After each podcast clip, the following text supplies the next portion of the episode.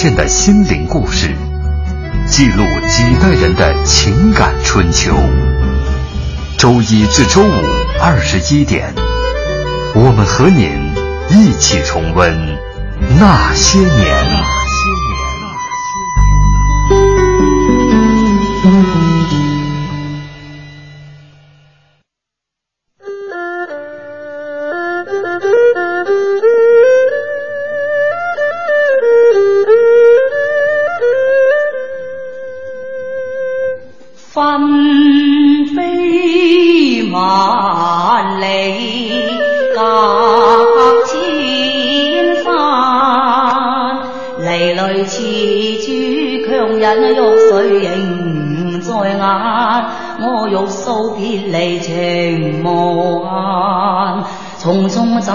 情无限？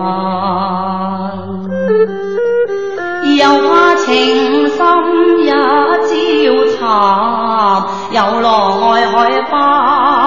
空借往事成梦幻，只愿誓盟永存在脑间。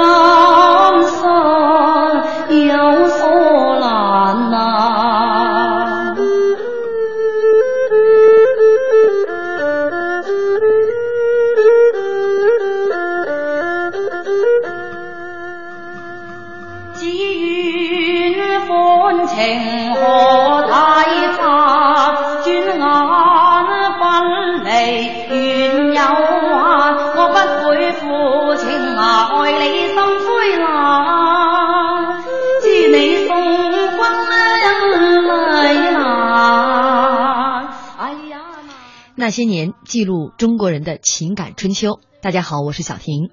晚清末年，天津地方官员段之贵因为将歌妓杨翠喜送给御前大臣载振而平升三级，被御史赵启林参奏丢官，成了轰动一时的丑闻。而杨翠喜案并没有因当事人的革职而结束，它恰恰成为后来丁未正朝的导火索。本周那些年晚清奇案，今晚就为您讲述杨翠喜案。也欢迎您在新浪微博来和我们沟通。您可以在新浪微博检索“经济之声那些年”或者艾特主持人小婷。今天梅竹烟波说了：“哎呀，我第一次知道，原来《分飞燕》这首歌就是唱杨翠喜的，甚至啊，还有一首广东的民乐就叫杨翠喜。可见在晚清时期，这个案件在当时有多轰动。”那么今天呢，我们依然是请来了李德林来为我们讲述这桩奇案。德林你好，听众朋友晚上好。今天晚上呢，我们要跟大家讲的这件晚清奇案，先从一幅画说起。嗯，这是晚清的张寿虎所做的，名叫《升官图》，当时在民间啊流传甚广。这幅图很有意思，我们在微博上也放了这张图，就是一个美女啊。手拿一把折扇，这个折扇呢，上面画的是黑龙江的地图。嗯，美女的芊芊玉指指的这个跪在她脚下的石榴裙下的一个戴着顶戴花翎的清朝的一个官员。这幅画其实是有所指的，指的呢就是这个女主人公啊。是清末的著名歌妓杨翠喜，而跪在她脚下的是段之贵，当时的黑龙江巡抚。所以说，为什么这个扇子上会画着黑龙江的这个地图？那我们今天要说的这个案子，就跟画中的主人公有着密切的关系——杨翠喜案。关键是他这个图吧，还登在当时的这个《京报》，而这个《京报》呢是汪康年这是主办的，嗯，而这个汪康年的老师是谁呢？军机大臣瞿鸿基，是也就是说，实际上我们从这一幅画到这个关系一捋，大家可能就清楚了，这背后是一个庞大的政治案件。嗯，你看啊，呃呃，前一段时间这个广东东莞扫黄对吧？北京也扫黄。除了扫除了一些小鱼小虾以外，还扫除了一些大明星，比如说海波同志，对吧？人家晚清那个扫黄，那个就厉害了。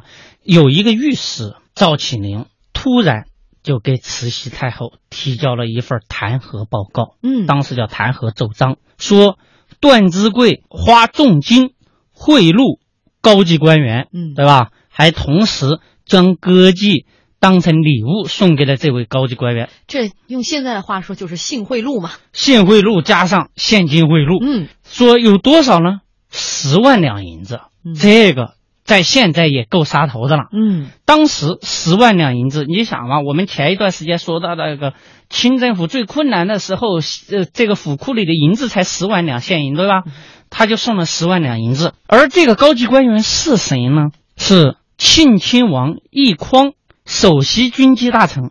大家可以听清楚，这就两个军机大臣了啊。首席军机大臣奕匡的儿子，嗯，在政。这个在政呢，这个小帅哥，哎，是这个皇族内，呃，少有的少壮派。他还有一个头衔，这个头衔就是商部尚书。嗯，呃，商部尚书用现在的话说的话，就相当于商务部吧。国家的整个的经济改革呀，全归他管。小小年纪，春风得意。对，嗯。慈禧很喜欢他的，嗯不过这个是小子呢，有一个习惯，就是喜欢喝花酒。呃，这个已经不是他第一次了啊，他在北京还喝过花酒。他当时他的这个副侍郎啊、副手啊，呃，武廷芳，哎，我们昨天讲的这个军机泄密案里边的香港办的报纸里边也有个叫武廷芳的，是一同一个人。这个武廷芳这个时候已经到北京来当官了，哎，他们呢喝喝喝喝花酒。这个喝花酒的时候，还喜欢呢，把那个妓女的脸上的这个胭脂呀，咔往那个武廷芳脸上抹。就是当时请了一些名妓来喝酒助阵，结果这些名妓不胜酒力，喝了两杯之后就晕了。对，拿着这个姑娘们用的这些胭脂啊，到处抹，到处抹。结果其他官员觉得这样的游戏还挺有意思。其实，在大清来看，这是不成体统的。对，慈禧啊，已经警告过这个小帅哥，知道吗？没想到这一次，他不仅仅是去喝了花酒，收了银子，嗯，还把花姑娘直接扔到这个庆亲王府。嗯，咱们接下来要说说这个杨翠喜。嗯，杨翠喜呢，家境贫寒，十二岁的时候呢，把她卖给了一个叫做杨茂尊的人。嗯，这个人呢，办了这样的一个戏班，天仙园。天仙园带了很多这个姑娘学唱戏。那个时候，河北梆子开始流行。所谓的咱们现在说歌妓，其实就是唱河北梆子的这些小姑娘。用现在的话说的话，就是演员呗，对吧？没错，加上杨翠喜啊，这个。不仅相貌出众，嗯，歌喉亮丽，嗯，最重要一点，杨翠喜特别会来事儿，对，就是属于那种人来疯，特别能张罗，尤其是比如说一一群人在这喝酒，那气氛搞得相当热烈，所以经常他上台的时候，有很多这个王公贵族啊，就给他献媚啊，甚至为他争风吃醋。这个再怎怎么就跟他扯上关系了呢？他有一个大的背景，就是说当时啊，大清不是在改革吗？前期得有准备啊。嗯，怎么准备呢？说我们得搞搞试点。当时直隶总督袁世凯就提出了一个说，那搞试点啊，你看全国都有督府，就东三省没有，那我们就在你皇帝老家搞，要给天下人以信心。看啊，呃，老子家里都在开始搞这个改革了。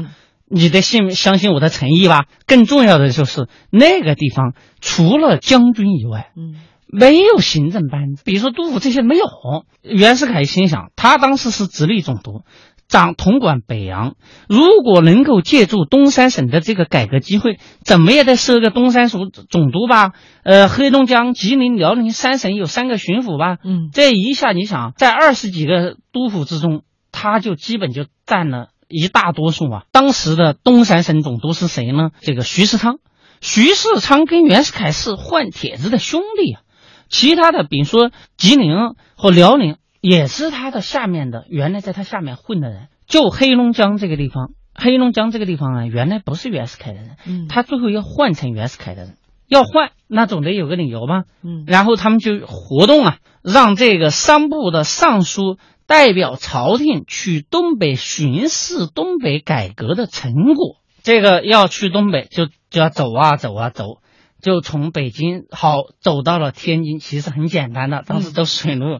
袁世凯作为直隶总督的尽地主之谊啊，这个当时这个巡视团的首席领导就是载振，载振对，那招待是什么地方招待呢？直隶总督府招待不太好。规格得高一点儿，得气氛热烈一点儿。呃，这个时候呢，说要让这个呃杨翠喜来热闹热闹，助助兴。哎呦，这小帅哥一看这太漂亮了，嗯眼神儿都不动一下，就嗯直勾勾的。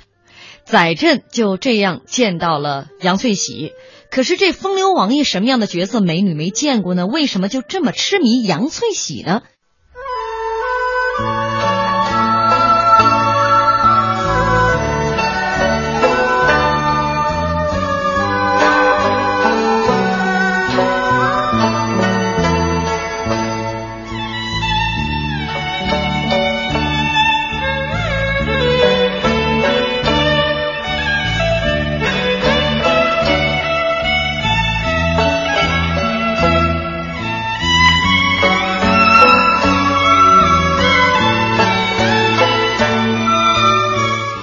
欢迎大家继续锁定中央人民广播电台经济之声的《那些年》，本周《那些年晚清奇案》，今天为您讲述杨翠喜案。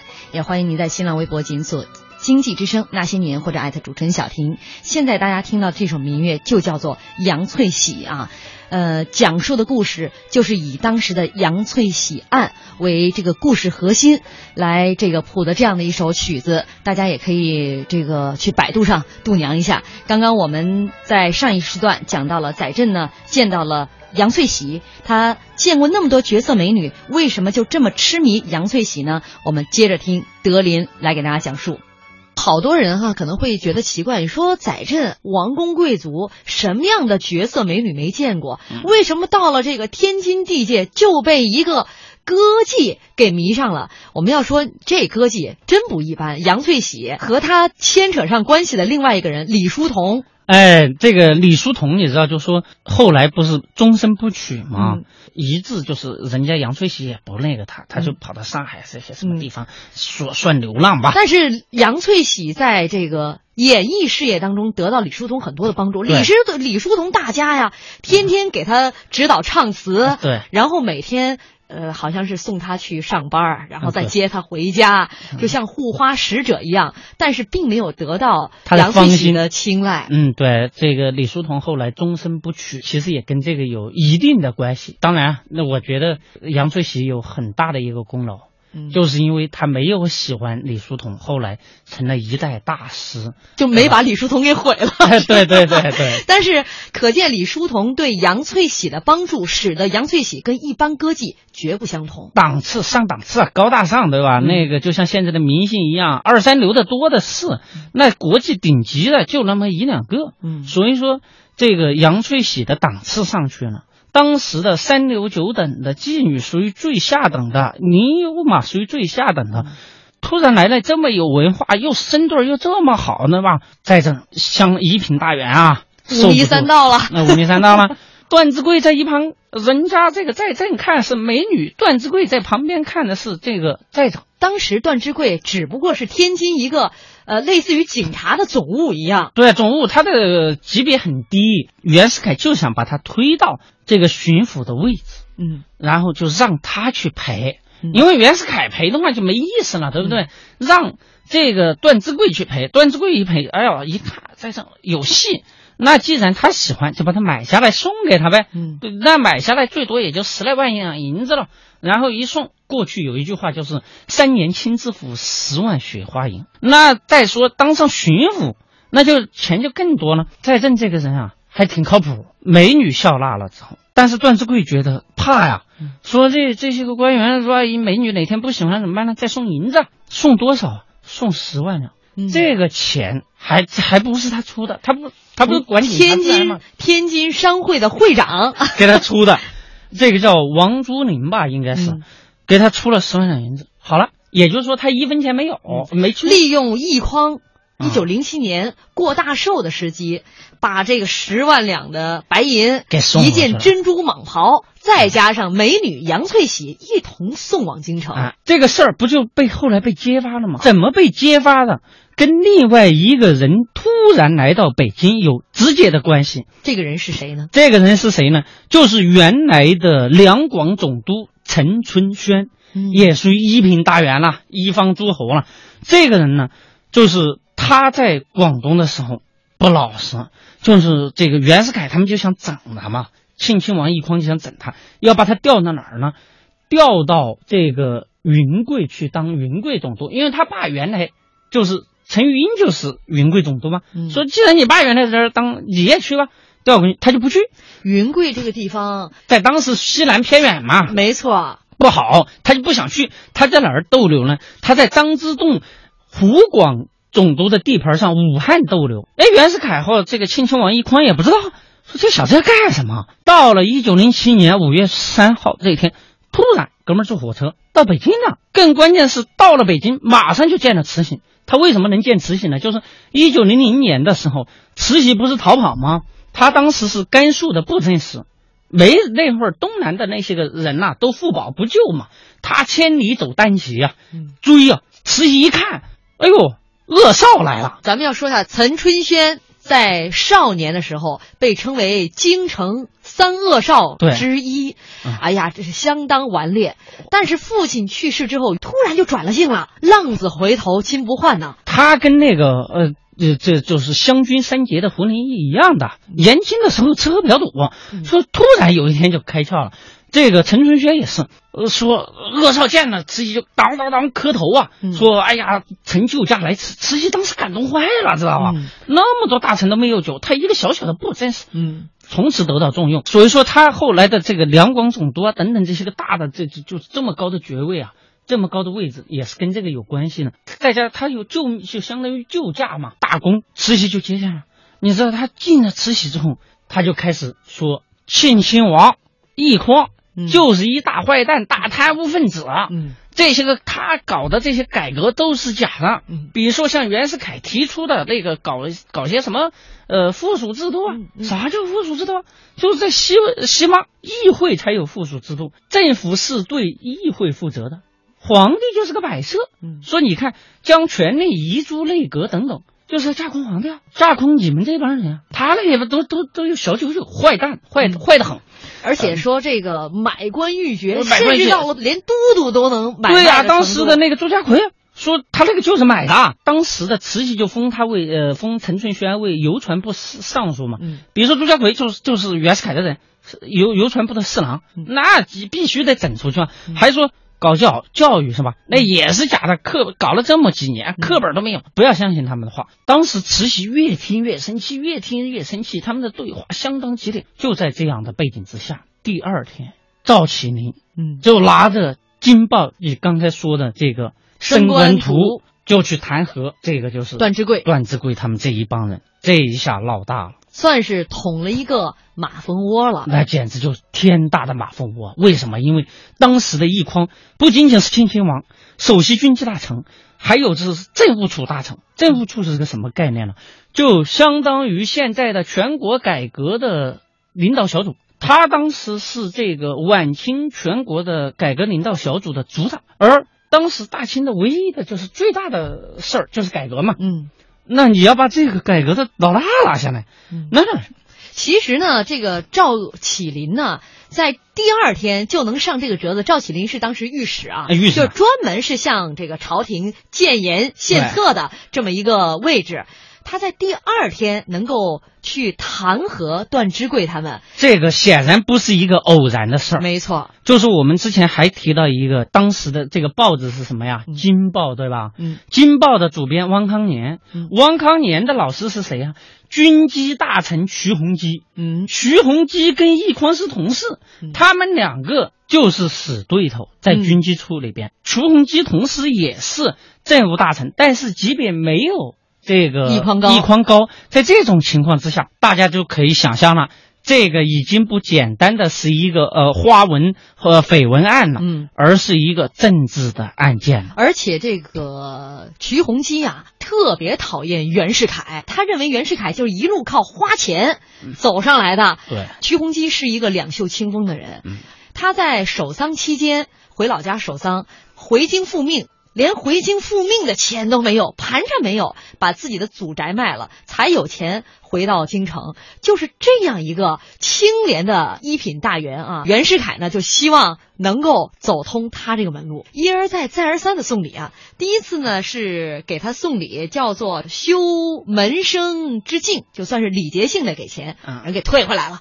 第二次呢是请为坤递交结交性的嗯这种红包送进去，又给扔出来了。这个让袁世凯很诧异，哎，这个瞿洪基到底是一个什么性格的人呢？就是摸不准瞿洪基的脉。等到瞿洪基有一次他的儿子结婚，那他又找准了这样的机会，以北洋公所的名义，这次送了个大礼包，八百银元。结果送去的时候又让人给扔出来了。袁世凯由此断定瞿洪基跟他不是一条道上的人。对，因为瞿洪基这个人，呃，属于呃，在那个时候也属于清流了。嗯，呃，就是站着说话的那种耍嘴皮子的人。当然啊，他还有他也有一些爱好啊，不像这个在朕那样，他们喜欢喝花酒，他就是。没事了，就做一点木工活啊，打打柜子呀 这些的，嗯，这个爱好挺有意思。但是你像袁世凯，你看三番两次给你送礼你不收，在这个政坛当中，如果你不是朋友，那你就是我的敌人。敌人对，这这种情况之下呢，其实这个陈春轩突然上北京，也跟瞿洪基有很大的关系。他们之间呢，实际上之前。就交换过密电嘛，然后就是有什么事儿在政治上互通有无，嗯，呃，发发电报，嗯，哎，最后这个他们其实是一个政治联盟，也就是说，陈春轩上来向慈禧告状，到后来京报登出升官图，到赵启林御史来弹劾，这个都是连环扣。慈禧一看大案，首先一个亲王啊，还有一个这个三部尚书，你们怎么能跟监狱扯在一块儿呢？成何体统？还有一个，你收了那么多银子，天下的官员都是买的，那卖官的也应该是我慈禧啊，怎么能该是你们卖呢？对不对？查，其实慈禧也是比较有智慧的。我们都知道，就是说光绪皇帝是恨袁世凯的，光绪的弟弟载沣也是恨袁世凯的。那好了，慈禧想，袁世凯太嚣张了嘛，因为这个他作为北洋。北洋的领袖、直隶总督经常干涉这个北京的改革啊。当时有一句话嘛，就是说，呃，所有的这个改革的政绩啥的，都必须要问袁世凯。如果说湖广总督张之洞是瑶池朝政的话，袁世凯简直就是，呃，气凌朝贵。也就是说，他通过在京畿这个重地，简直就把这些个朝廷里边的权贵都压得喘不过气来，知道吗？在这种情况之下，慈禧也想给他敲敲边鼓，那怎么办呢？就查，派谁查？既然你们光绪皇帝兄弟俩对袁世凯有那么大的愤恨，知道吧？好了，那就派载沣去查吧。嗯，小醇亲王去查，又担心这个醇亲王啊，呃，载沣意气用事，那得派一个老成持重的一个人呀，派光绪皇帝的老师，呃，这个孙家崴去。慈禧派出了豪华专案组。号称要彻查杨翠喜案，那一个是亲王，一个是帝师，这样的组合会交给慈禧一个什么样的调查结果呢？我们广告之后再来给大家揭开这个谜底。也欢迎大家在新浪微博检索“经济之声那些年”或者艾特主持人小婷。川子的二问了，老袁送礼的功夫了得啊！可是我就纳闷了，他哪儿来这么多钱呢？您看，您就前一阵没有听我们的节目吧？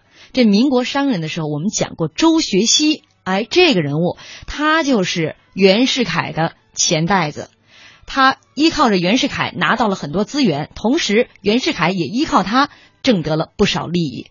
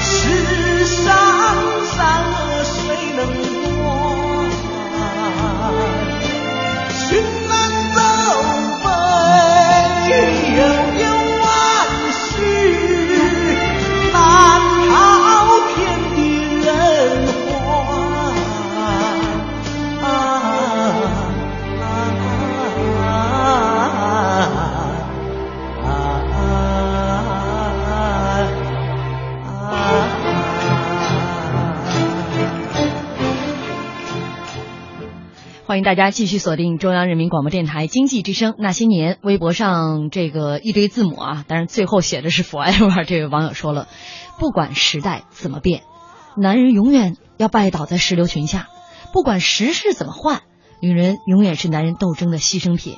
你貌似得才得貌，你貌似得势得位，到底谁赢谁输，唯有内心自知啊。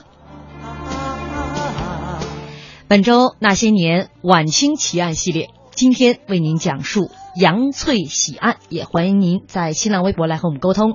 您可以在新浪微博检索“经济之声那些年”或者艾特主持人小婷。刚刚我们也讲了，慈禧派出了豪华专案组，这个一个亲王一个帝师，这个组合会交给慈禧一个什么样的调查结果呢？我们继续为大家讲述。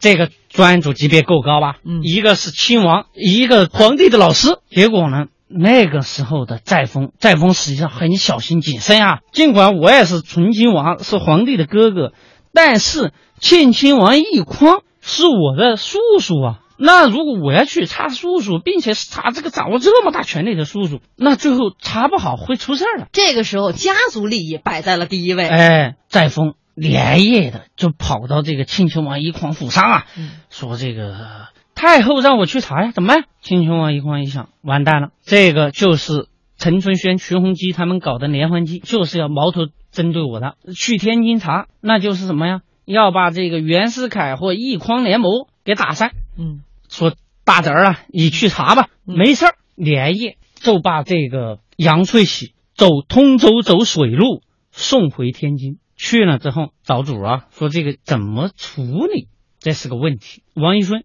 这个盐商天津的一个富商哎王义孙，王义孙说他特喜欢这个杨翠喜，对吧？那好了，找他来。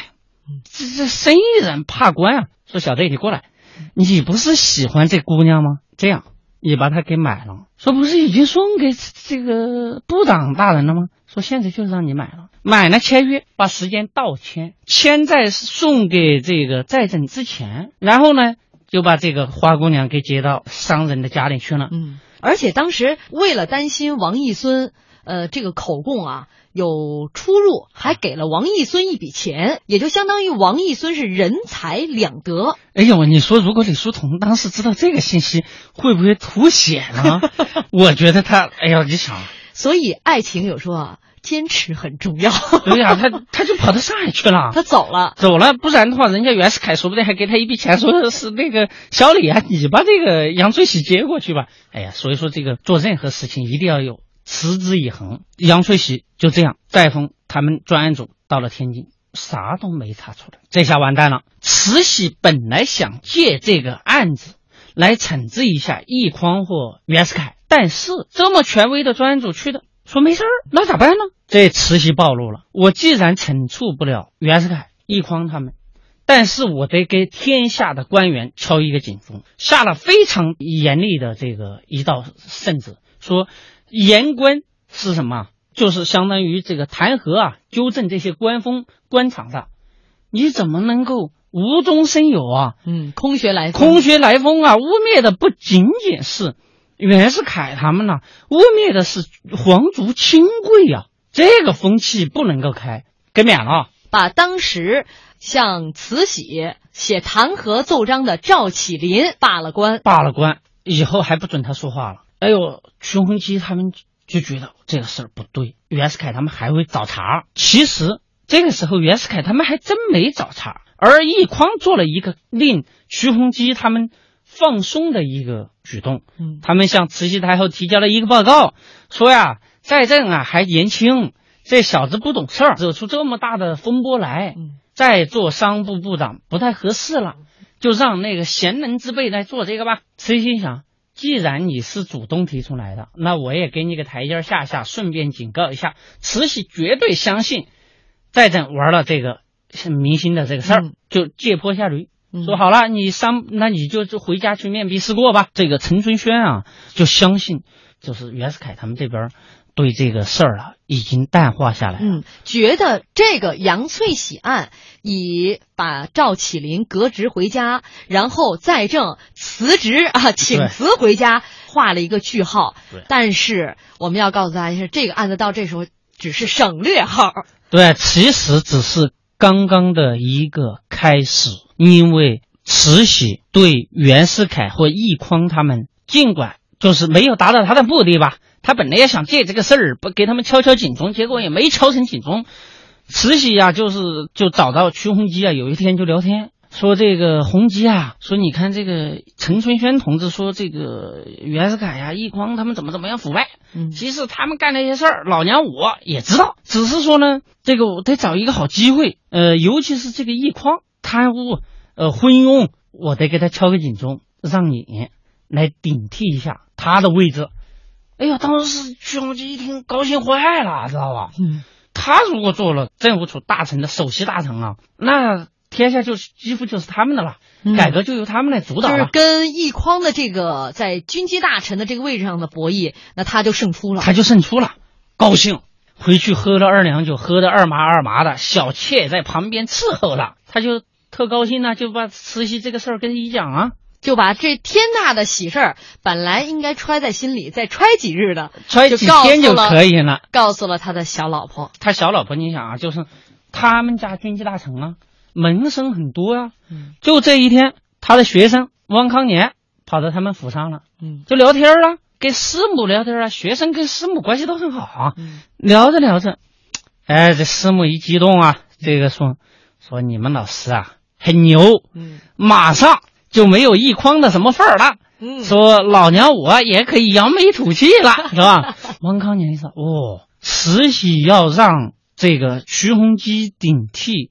奕匡的位置，那这个对于朝政朝局来说，就是一个翻天覆地的变化，改革也就会有翻天覆地的变化。汪康年一心想，这个事儿我不能再像杨垂喜那样通过金报来捅，我这个消息得捅出去，捅给谁呢？捅给了当时的莫里逊。莫里逊是《泰晤士报》驻北京的首席记者。这个莫里逊这个人呢，挺有意思。他属于一个万事通，还是这个张之洞啊，这个袁世凯啊什么的，就相当于顾问的那事。就因为经常采访嘛，慢慢的采访的时间多了，然后大家关系就好了。有什么事儿，他们这些官儿的也会问啊，你们国外什么情况啊，什么意见啊，就类似于这种。当然还不是正式顾问。莫里逊一听到这消息，猛料啊，就去向当时的英国驻华公使的夫人问，说你们得到这个消息了没有？夫人说我没有。因为袁世凯接直隶总督的时候，当时的反对声音是非常之大的，而英国驻华公使一直是站在袁世凯一边的，说你就不能换他，换他就是惹我们不高兴。因为英国在中国在列强之中啊，是利益占的最大的嘛，他要确保一个事情。那就是你清朝的政局稳定。如果政局不稳定，上来一神经病，马上把他约说我不认你的，那英国人的利益不就保证不了吗？这种情况之下，英国人就要就是要维持这个政权的稳定性。如果你换了贪婪的奕匡以及有野心的袁世凯，他们两个毕竟还做点事儿，贪官是拿钱做事儿的嘛。有一天，慈禧举行晚宴，恭使夫人就到慈禧面前了，说太后啊。你们是不是要换那个奕匡啊？当时太后大惊，说没有的事儿啊！你想，没有正式宣布之前，如果这个消息捅出去了，奕匡他们就会有很大的动作，他就很生气。这个时候，奕匡找准了机会，说徐弘基暗通报馆。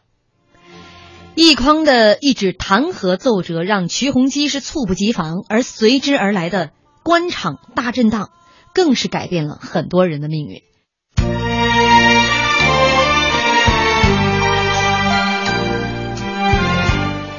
微博上自由在分享说：“哎呀，真是越听越有意思啊！我在想，你是理科生吧？因为鼓楼兰大少说，这周是文科生的天下。哦，对，你是文科生吧？我都晕了。鼓楼兰大少，呃，大少说这周是文科生的天下。我一直听得晕乎乎的，各种人名。我跟大少说一下，你快熬出头了。下周呢是世界杯系列，也会是各种人名。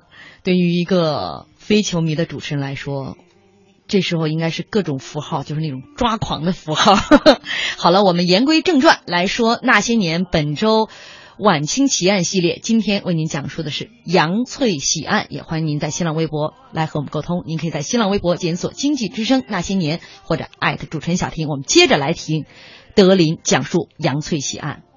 徐洪基完蛋了，罢黜。这还是是他们的第一步。嗯，他这个政治联盟里边，陈春轩才是大老虎了。对于相对于他们来说，嗯，但是陈春轩呢，在官场啊，树敌太多。对对，他是一个这个雷厉风行的人。当时呢，说晚清三屠，那三屠其中他是官屠，曾经是一次就能罢免了几百个底下的这个些官员。他在广东为啥待不下去的一个原因，嗯，他去了第一次，咔。一百四十多个官员，嗯，就没了。嗯，他到了北京，基本就把官场屠了个遍。慈禧一心想，按照你这个说法，我大清就没 没人了，知道吧？官屠陈春轩，仕途张之洞，还有一个人屠就是袁世凯。对，这是晚清三屠。三屠，所以说这个官屠啊，到了北京，那我得把这个官屠给斩了。为啥？因为官屠除了弹劾以外，他还确实在这个邮传部对袁世凯的人。开始屠，嗯，对吧？比如说这个朱家奎等等，但是他更重要的是，邮传部当时的所有的基本改革项目都归他管，比如说轮船招商局啊、电报局啊、铁路啊等等，全归他管，邮政全归他管。袁世凯之所以说要推动东北改革，以及他能够弃林朝贵来去指挥大清的改革，除了李鸿章给他的移交给他的就是这个北洋的。政治遗产以外，还有一个就是他的经济遗产，就是我们刚才说的邮传部管控的这些，比如说像轮船招商局啊，也就是盛宣怀手下的这一波这一批这一批波产业全归他管。而陈春轩一直拉拢盛宣怀，他们两个关系还特好。那袁世凯不是我们之前讲过吗？一直想把盛宣怀这个资产给夺过来吗？那这个时候自然他们两个就是最大的矛盾。你想，陈春轩掌握了在邮传部上面。如果搞得越久的话，对袁世凯越不利，钱袋子啊，嗯，对不对？那这个时候得想办法整他。就在这个时候呢，突然广东地界儿就发了一个报告，说：“哎呀，会党乱，说有一个人厉害，就是官图陈春轩，他去肯定能够把这个事儿给干了。”慈禧说：“那这个陈春轩同志你就去吧，南方不能乱啊。”嗯，陈春轩一看没办法了，挽回不了。怎么办呢？这时候徐洪基的官已经被罢，已经罢了。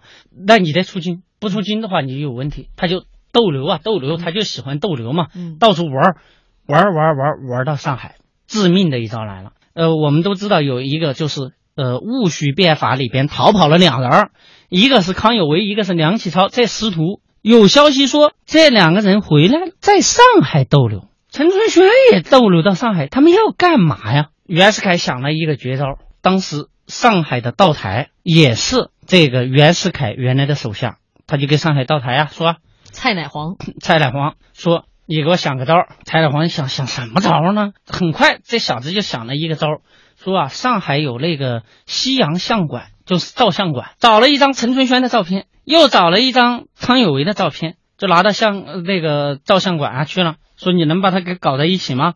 说没问题。用现在的话说的话，就是要把它 PS 在一起。他们 PS 这就是陈春轩坐着，康有为也坐着，坐在一条板凳上，挺亲热的。拿到照片之后，然后他们又找到御史，就相当于请了个第三人给钱，你啥都不用说了，就把这个照片递给慈禧就可以了。这一下。可不是风言文事像杨翠喜那种啊，我可是有图有真相的。嗯，这慈禧啊，原本是念着岑春轩救驾之功。对，岑春轩之所以敢什么官图啊什么的，一方面家里边他父亲就曾经是云贵总督啊，是官宦子弟。对，另外一方面就是因为救驾有功，他的靠山不是这个亲王那个亲王，直接就是慈禧太后。慈禧一直都很宠幸，但是。慈禧她还恨一个人，那就是康有为。因为康有为呀，在呃戊戌变法那一年，就想把老太太给杀了。实实际上，一直到这个照片出现之前，康有为也确实不断的在找杀手，要把慈禧给杀了，要把那个光绪扶到正位上去。慈禧有一次大赦。所有的人都赦了，只有两个人没赦，一个就是康有为、梁启超师徒，这个算一个，嗯，还有一个就是号称四大寇之一的孙中山，你居然跟要杀我的仇人如此亲热，你们勾在一起要干什么？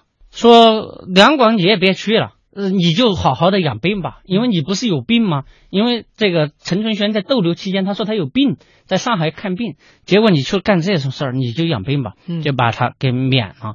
这个就是历史上有名的由宜庄花案引发的政治动荡，叫丁未正潮。但是这个事儿其实还没有完。嗯，眼看着这个目前是以瞿洪基为首的这一派势力。基本上该革职的革职，该这个罢免的罢免，一个都不剩。看起来似乎是以袁世凯、奕匡啊为首的这一派势力得到了一个完胜，但是慈禧还留有了一个后手，因为他通过这一次事件看出了朝廷之上必须要有政敌，嗯，作为一个牵制。所以让袁世凯和奕匡他们不能一家独大。对，慈禧啊想了一招，当然啊，他最后的一个招数就是把袁世凯从直隶调到中央，让他来做军机大臣，同时在他的部队上面动刀子，嗯，让这些个就是满蒙的亲贵去渗透到北洋的军队里边去，让他跟奕匡，你们不是结盟吗？嗯，对吧？我们就把你放到一起，同时还把湖广总督张之洞。也调进北京来。张之洞是大清流啊，让他们任何事情有分歧，嗯，有平衡。张之洞跟徐洪基还不太一样，他有城府，他有更深的根基。慈禧寻找了一个平衡，当然这个都是后话了。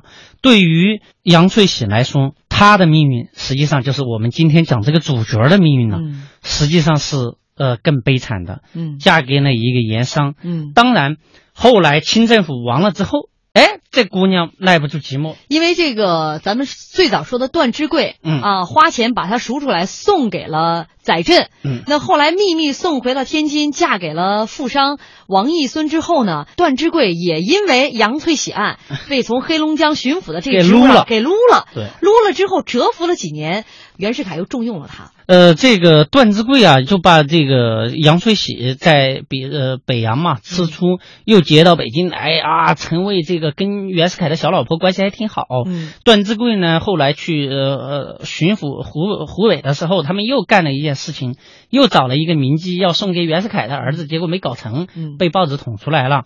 到后来，因为不是杨翠喜老出入这个就是袁世凯他们家嘛。嗯。袁世凯没多久又嗝屁死掉了，死掉了之后，好多那些个军政要员们都远离这个，呃，杨翠喜啊，段志贵也不认她，知道吧？嗯，然后大家都觉得。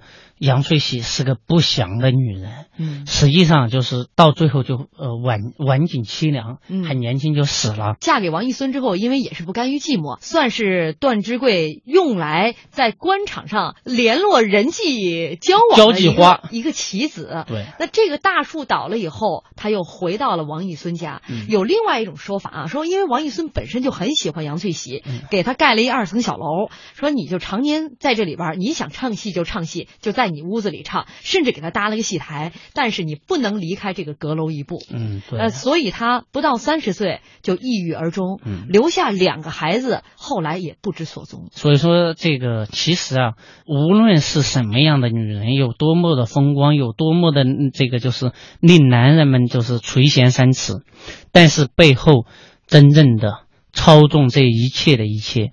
都是他们的权利，他们的欲望。所以说，你看这个杨翠喜这个简单的这个案子背后，引发的是宫廷，是政治，是权力的角逐，甚至是一些这种落败男人不负责的一些借口。对，把自己的落败归咎于一个女性的红颜祸水这四个字。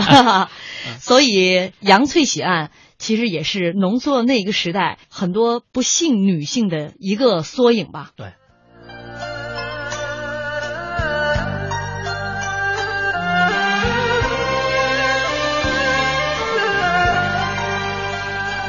湖畔芳草绿芊芊，水中云影寒。昔日为青天，如今不恨天难呀难。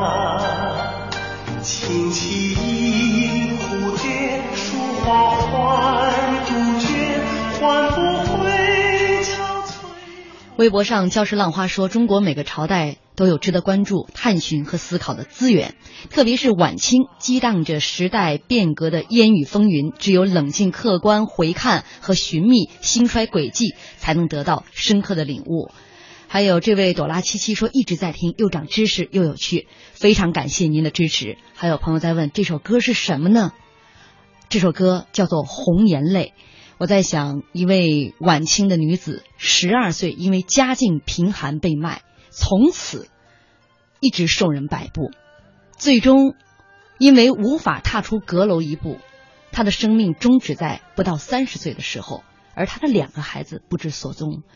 她的离去，又有谁会为她流下一滴眼泪呢？最后，节目用浩浩乎乎平沙无垠的留言做结束吧。风云变幻的时代，谁纵横捭阖翻云覆雨？谁眼望天下心系苍生？谁热烈绽放却命如飘萍？历史的缝隙里，那个女子回眸一笑，竟使晚清政坛摇摇颤颤。红颜祸乎？只愿那一线芳华看透天涯。本周那些年晚清系列到此先告一段落，未来还将为大家带来更精彩的内容。